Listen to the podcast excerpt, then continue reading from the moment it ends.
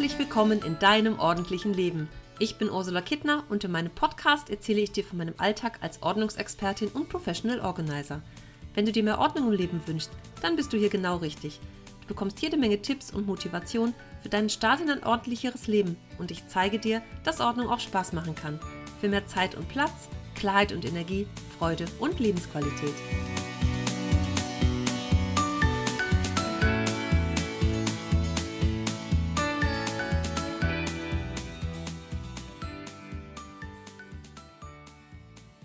Ich war letzten Freitag beim Zahnarzt und dabei saß ich eine Stunde vorher noch mit meinen Mädels gemütlich beim Frühstückstisch in einem Café hier bei mir um die Ecke. Doch als ich den ersten Bissen tat, fühlte sich der hintere Zahn rechts unten schon irgendwie komisch an.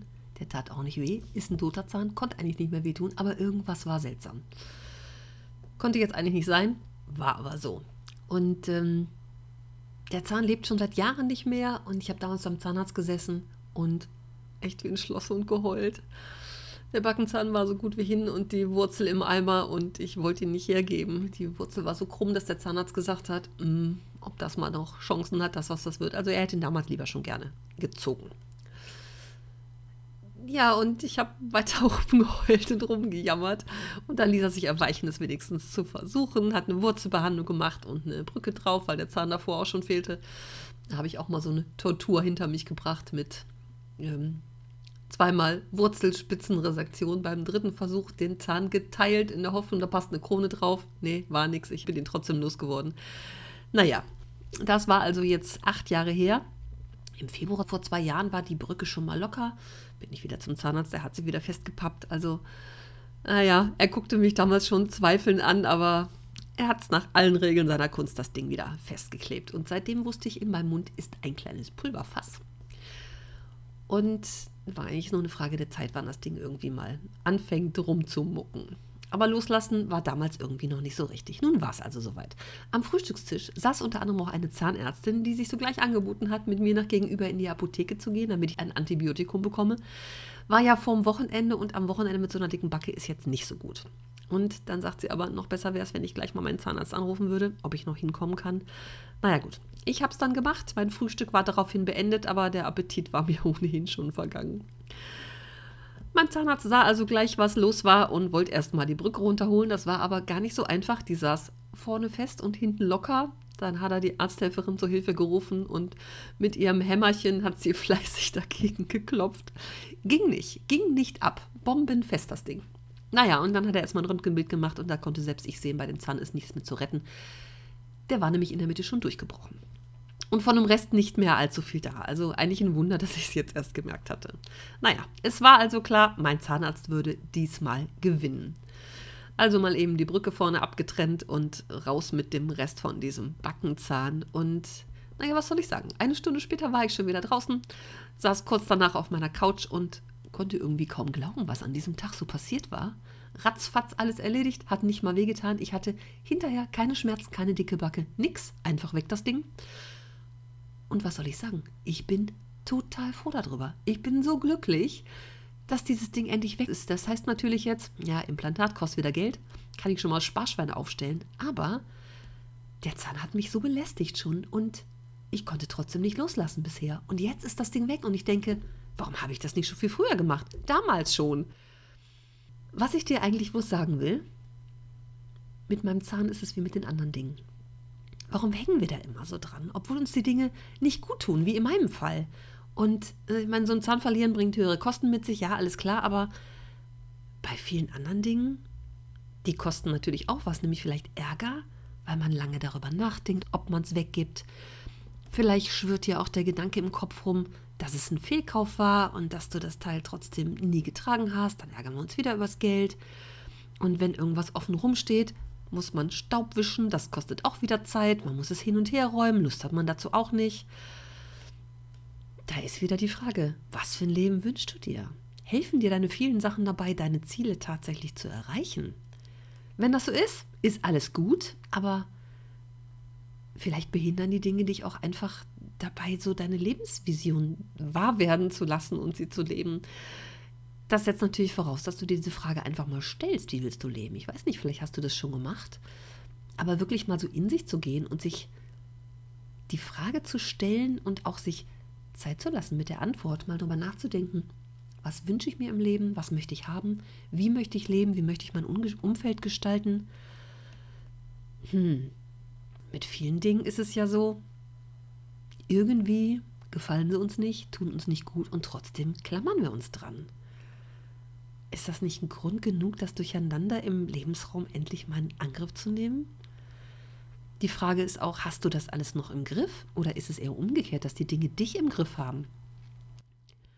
Ich erlebe das bei meinen Kunden immer wieder, dass die viel Geld ausgeben, weil sie Dinge kaufen, die sie schon längst besitzen, die sie aber nur nicht finden können. Sie kaufen Dinge, die sie zu diesem Zeitpunkt gar nicht brauchen, aber es könnte ja sein, dass sie sie irgendwann mal brauchen. Geht dir das auch manchmal so? Vor ein paar Wochen war ich bei einem Kennenlerngespräch bei einem Ehepaar und die Frau bat mich am Telefon, ich möge mir ihr Chaos bitte vorher ansehen, bevor wir anfangen. Und da kam ich in die Wohnung, wo die Möbel mit Tüten und Kartons zugestellt waren. Also im Sinne von, ich muss unten an den Küchenschrank, da muss ich erstmal alles wegräumen, was da steht. In der Küche war es genauso wie im kleinen Wohnzimmer. Das Paar konnte nicht nebeneinander auf der Couch sitzen. Auf dem Dreisitzer wurden sie getrennt von einem hohen Stapel Zeitschriften und allem möglichen Gedöns, was in der Mitte auf dem mittleren Platz lag. Und das dritte Zimmer war nicht mehr begehbar. Ich stand auf der Türschwelle und habe ja meinen Blick einfach mal so schweifen lassen, mich umgeguckt. Die hintere Wand war von so einem, ich glaube, sechs Türen waren, so ein Kleiderschrank verstellt. Und obendrauf lagen mehrere Kartons, unter anderem von einem Toaster. Und da habe ich sie gefragt, ob da noch ein Gerät drin ist. Und dann sagt sie, ja, falls der andere kaputt geht. Warum machen wir das? Warum sammeln wir Dinge, geben dafür Geld aus, um Dinge zu kaufen, die wir gar nicht brauchen. Warum? Es ist mir ein Rätsel. Ich sage jetzt nicht, dass mir das nicht auch schon so gegangen ist, ja? Also ich will mich da gar nicht von freisprechen. Aber wenn wir uns die Dinge erst bewusst machen, dann können wir sie auch ändern. Und die Frage ist, machen uns diese ganzen Dinge, die wir in unser Leben holen, wirklich schöner, freudiger, glücklicher und das Leben einfacher? Ist es nicht vielmehr so, dass sie auch Stress verursachen? das Zuhause sollte doch ein Ort sein, an dem man so allen negativen Kräften dieser Welt entfliehen kann. So ein bisschen, ja, so eine Höhle zu Hause, wo man sich das so nett macht. Und wenn es draußen einfach laut ist, kommt man nach Hause und fühlt sich wohl. Es sollte doch so ein bisschen, ja, vielleicht das Zaubermittel gegen, gegen den Stress sein und nicht die Ursache. Ist das richtig, dass wir uns manchmal nicht erlauben, Schönes zu erleben, weil wir erstmal aufräumen müssen?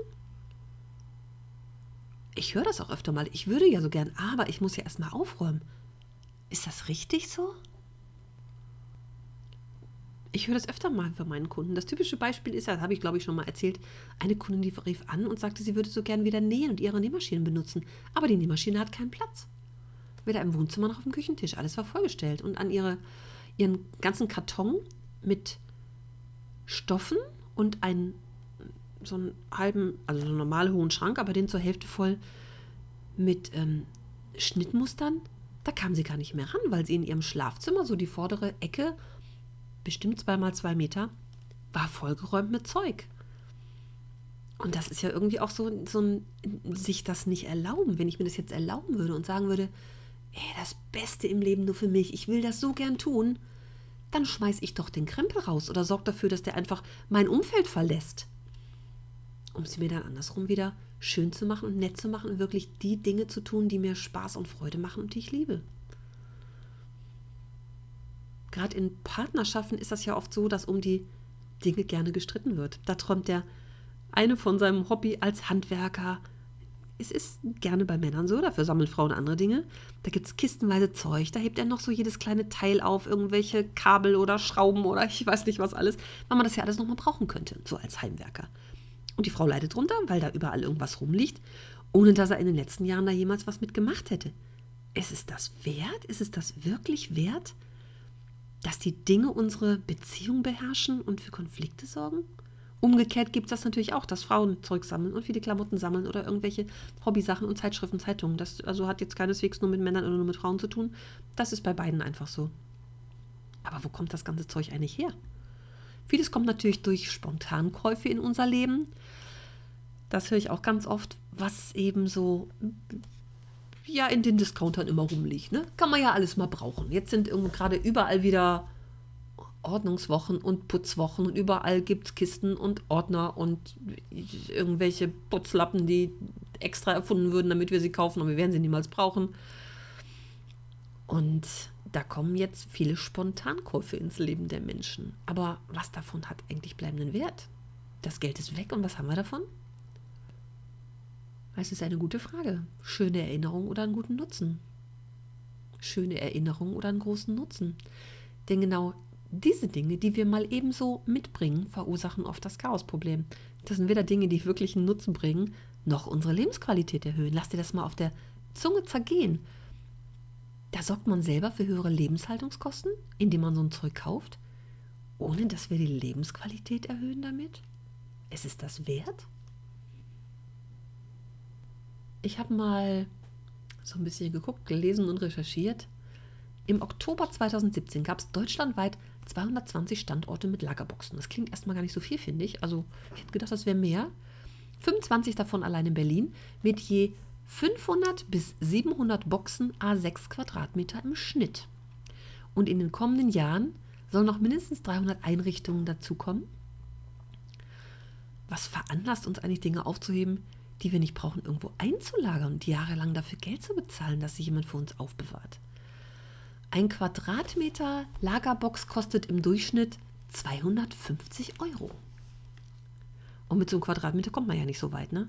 Wenn ich mir überlege, da braucht man zwei, drei, vielleicht vier Quadratmeter. Was passt auf ein Quadratmeter? Zwei Umzugskartons? Vielleicht vier, wenn sie nicht ganz so groß sind? Und die hat man ja schnell gefüllt. Also wenn eine Lagerbox, dann ja wahrscheinlich auch mit mehr Sachen, damit es sich lohnt.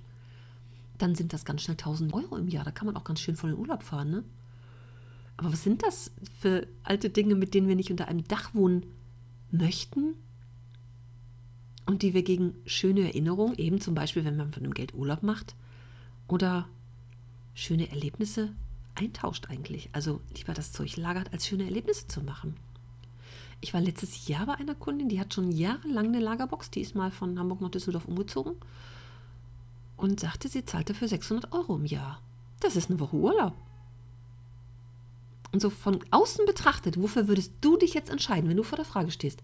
Lagere ich irgendwas ein oder mache ich davon Urlaub? Mal so ganz spontan. Kannst du mir gerne hinterher schreiben. Finde ich ganz spannend. ja, das ist schon echt ein Knaller, finde ich. Also die Kundin hat dann nach dem Umzug Sachen aufbewahrt, die nicht mehr in die Wohnung passten. In der Wohnung war aber haufenweise Papierkram und Kleidung und Schuhe, die sie schon lange nicht mehr getragen hat. Möbel, die ihr eigentlich nicht mehr gefielen, die raus sollten. Dafür war in der Lagerbox was, was dann stattdessen in ihre Wohnung sollte. Und sie hatte unglaublich viele Lebensmittel, von denen ich jetzt sagen würde, da könnte sie Monate, bestimmt ein halbes Jahr lang sich selber versorgen. Warum machen wir das? Loslassen. Loslassen scheint was unglaublich Schwieriges zu sein, weil wir uns vielleicht nicht wirklich damit beschäftigen und uns da mal, uns mal so ja reinversetzen wirklich. Also wirklich so in uns kehren, ne? einfach mal hinsetzen, ein paar Minuten Zeit nehmen und da mal so reinspüren, was uns denn das Liebere ist im Leben. Irgendwelche Dinge oder schöne Erinnerungen. Vielleicht hilft das auf dem Weg. Hm. Das Gerümpel und diese alten Sachen und Erbstücke heben wir auf, damit wir die Vergangenheit nicht vergessen.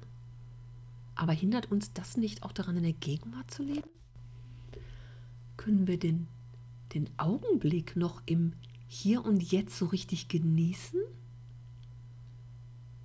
Wenn ich mit äh, Kunden einige Zeit gearbeitet habe und sie sich von vielem aus längst vergessenen Zeiten gelöst haben, dann höre ich manchmal, dass sich das ganze Zeug angefühlt hat wie Gummibänder, ne? so im Nachhinein betrachtet. Und Gummibänder, die unsichtbar an einem kleben und einen selber auch in der Vergangenheit halten. Die halten einmal die Vergangenheit fest und die halten uns in der Vergangenheit fest ich sage ja immer wieder, Dinge, die wir haben wollen, wertgeschätzt werden. Und wenn wir Dinge behalten, dann weisen wir ihnen ja damit einen gewissen Wert zu. Dann dürfen diese Dinge auch entsprechend aufbewahrt werden und einen Platz im Regal bekommen. Und dann dürfen diese Dinge auch so mit uns leben. Klingt immer so ein bisschen spirituell, esoterisch, wie auch immer, aber das ist ja nun mal unser Lebensraum. Und wenn ich mal so sage, alles ist, ist Energie, hier fließt ja alles, wie ist das denn mit diesen alten Dingen, die dann da so rumliegen? Hm. Was sind die noch wert, wenn sie verstaubt in der Kiste im Keller liegen? Und ich rede jetzt nicht von der einen durchsichtigen Kiste, in der so ein paar emotional behaftete Dinge liegen, wie zum Beispiel ein Brautkleid oder ein paar Babyschuhe oder das Heft mit der ersten Klassenarbeit der Grundschule. Da geht es immer um die Menge an Dingen, die so groß ist, dass ja letztendlich völlig der Überblick fehlt. Aber wie geht das jetzt mit dem Loslassen? Werde dir wirklich, wirklich klar darüber, wie du leben möchtest. Wie fühlst du dich in deinem Zuhause? Ist das wirklich so, wie du es dir vorstellst? Wie soll das sein? Was wünschst du dir?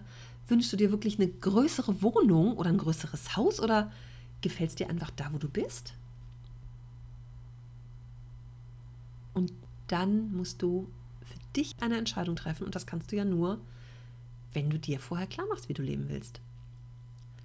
Wenn du dich mit den Dingen verbindest und nicht einfach pauschal sagst, ja, will ich nicht wegwerfen. Ich erlebe das so oft, dieses, nee, das kann ich auf keinen Fall wegwerfen. Wenn ich dann sage, bitte, auspacken, rausholen, in die Hand nehmen und sich, ja, es ist, es ist schon so, so mit den Dingen verbinden. Also wirklich damit beschäftigen, es in die Hand nehmen und, und fühlen, ne? Wie ist es, wie, wie, wie fühlt es sich an und wie fühle ich mich, wenn ich es in der Hand habe? Und ja, gucken, was es einfach so mit dir macht und dann wirklich überlegen, wann willst du die ganzen Stoffe vernähen und die Garne verstricken, die du so gesammelt hast? Wann willst du all die Leinwände bemalen oder die Bücher zum zweiten Mal lesen? Wann willst du die ganzen DVDs gucken, die du so gesammelt hast?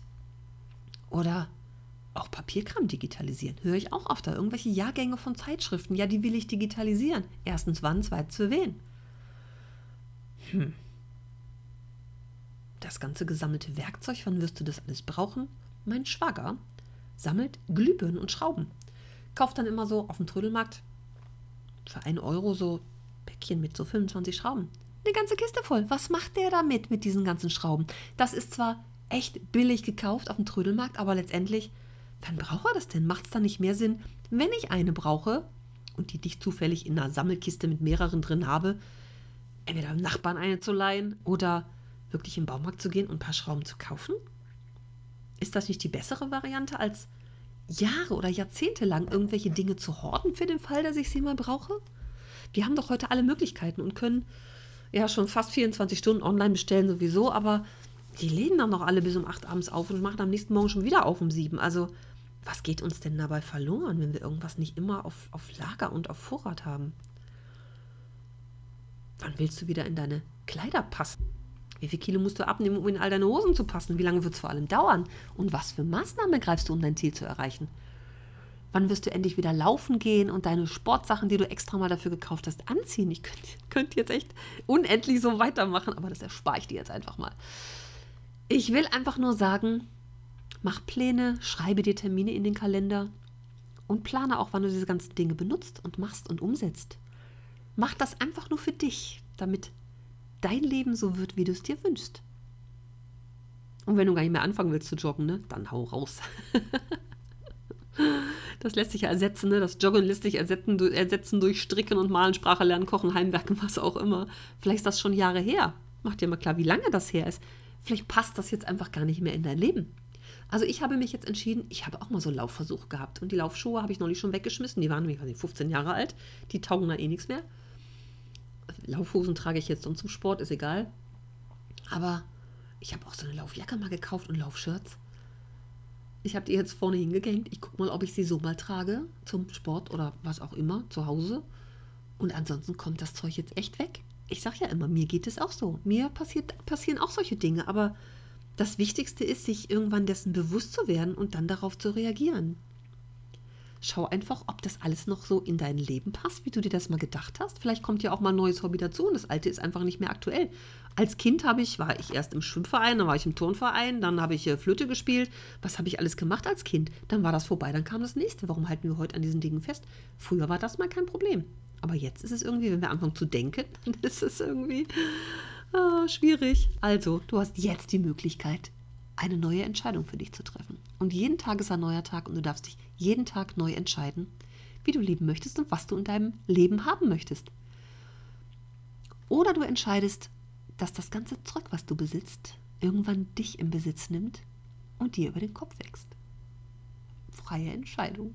das darf jeder für sich immer wieder neu definieren und ja, man darf eine neue Entscheidung treffen. Und ich habe was ganz Schönes kreiert, das will ich dir jetzt auch noch erzählen. Ich habe nämlich den Klarschiff Aktionstag kreiert. Der nächste findet jetzt am Samstag statt, am 26. Es wird aber monatlich eingeben. Der Termin, der schon feststeht, ist der für den Klarschiff in den Frühling Aktionstag. Der ist am 24. März, passend zum Frühlingsbeginn. Und es wird auch im Februar noch eingeben, weil ich das einfach total klasse finde, dass wir wirklich mit mehreren Teilnehmern einen ganzen Tag uns in einer Zoom-Konferenz befinden und ich morgens einmal mit allen spreche, was sind so die Ziele, was hast du vor für den Tag, was brennt dir schon ewig auf der Seele, was wolltest du schon ewig erledigen und du hast den ganzen Tag Zeit mit mir zu sprechen. Wir treffen uns alle anderthalb oder zwei Stunden wieder. Das vereinbaren wir einfach miteinander, wie es so passt. Jeder berichtet, wie weiter gekommen ist. Du kannst weitere Fragen stellen. Du kannst auch zwischendurch mit mir alleine reden. Und ich finde das total spannend, was am Abend dabei rauskommt. Das geht wirklich sieben Stunden von 11 bis 18 Uhr. Aber das ist der Tag, an dem du richtig viel schaffst und erledigst und einfach mal so in den Flow kommst, wie es sein kann und dann hoffentlich auch alleine weitermachst danach. Das soll so die Idee dabei sein. Also, ich verlinke das in den Show Notes und du kannst dir das hier einfach nochmal angucken und durchlesen, ob das irgendwas Passendes für dich ist. Und dann, ja, danke ich dir, dass du zugehört hast. Ich werde jetzt wieder regelmäßiger alle möglichen Dinge verpodcasten. Ist etwas untergegangen im letzten Herbst und Winter, weil ich einfach so viel zu tun hatte und so viele Kundentermine. Und ja, das ist ja was, was ich aus Spaß mache und on top obendrauf. Und dann ist es einfach, ja, war die Zeit jetzt nicht so gut im Winter, aber ich werde jetzt wieder weitermachen und dich öfter mit neuen Episoden versorgen. Und ich freue mich, wenn du weiterhin zuhörst. Dann erstmal liebe Grüße an dich und bis zum nächsten Mal. Tschüss.